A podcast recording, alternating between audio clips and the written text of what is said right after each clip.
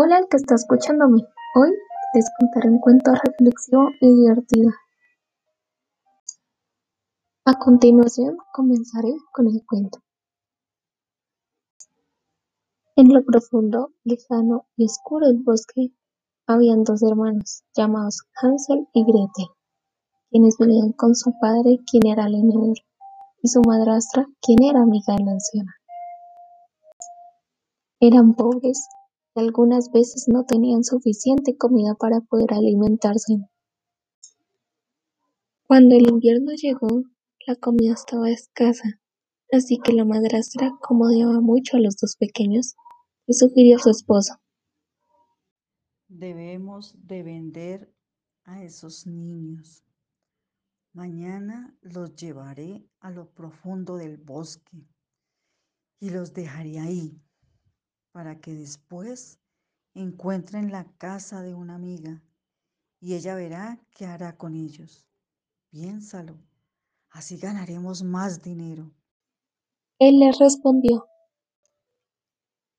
No, no puedo dejarlos con esa tal amiga de la que dices y no quiero venderlos para poder beneficiarnos.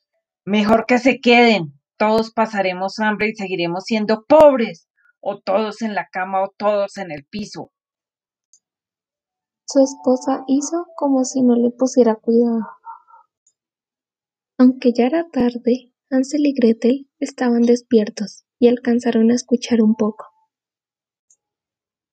Gretel estaba demasiado asustada y Hansel le dijo, No llores, hermanita, te prometo que te cuidaré en todo momento. Al rato, Hansel salió de la casa a buscar piedras y llenó completamente sus bolsillos. Apenas terminó, regresó rápidamente a la casa y fue directo a la cama. Al día siguiente, la madrastra despertó temprano a los niños y les dijo, Hoy irán conmigo al bosque, quieran o no. Y partieron al bosque. Mientras caminaban, Hansel iba tirando de a una las piedras que recolectó anoche, para marcar el camino y que no se pudieran perder. Ya se encontraban muy lejos de la casa. En ese momento, la madrastra les dijo a los niños, Vayan a buscar ramas para la chimenea. Apenas los niños se fueron a buscar las ramas, ella aprovechando el momento, Huyó rápidamente, dejándolos solos en la mitad de la nada. Pero Hansel ya tenía su jugada, así que cuando se devolvieron y al no ver a su madrastra, empezaron a seguir el camino de piedras. Horas después, la madrastra, al ver que los niños regresaron, enojada, les dio una tajada de pan y se los llevó pronto al bosque. Hansel en ese entonces se le habían acabado todas las piedras que recolectó y no tuvo tiempo de recoger más, así que se preocupó.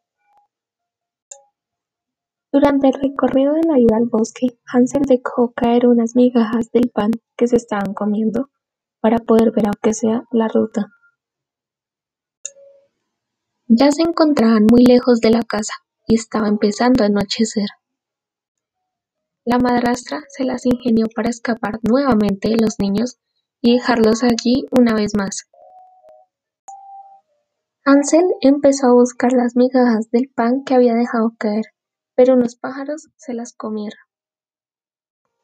Ya se estaba empezando a preocupar más, y ahora sí estaban perdidos, incluso no sabían para dónde ir.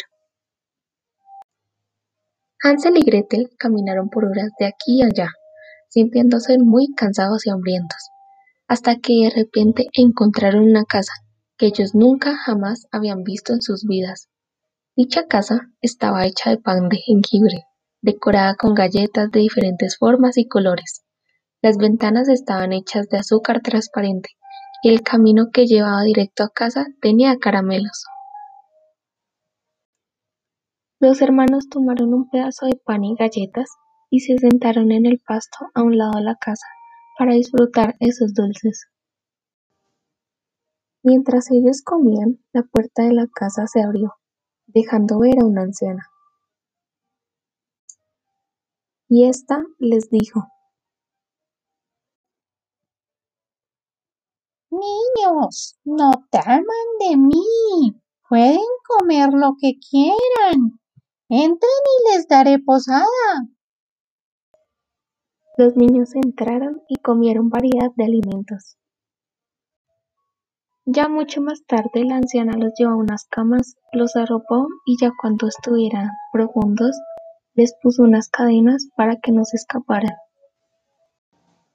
Aunque la anciana se veía amable, realmente era una bruja malvada, ya que era buena en atrapar niños pequeños, hacer creer que ella es su madre y que la ayuden en su venta de prostitución.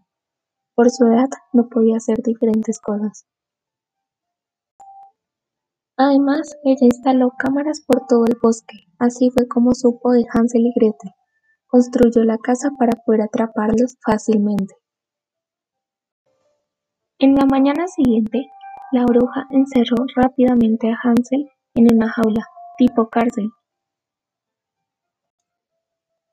y despertó bruscamente a Gretel, gritándole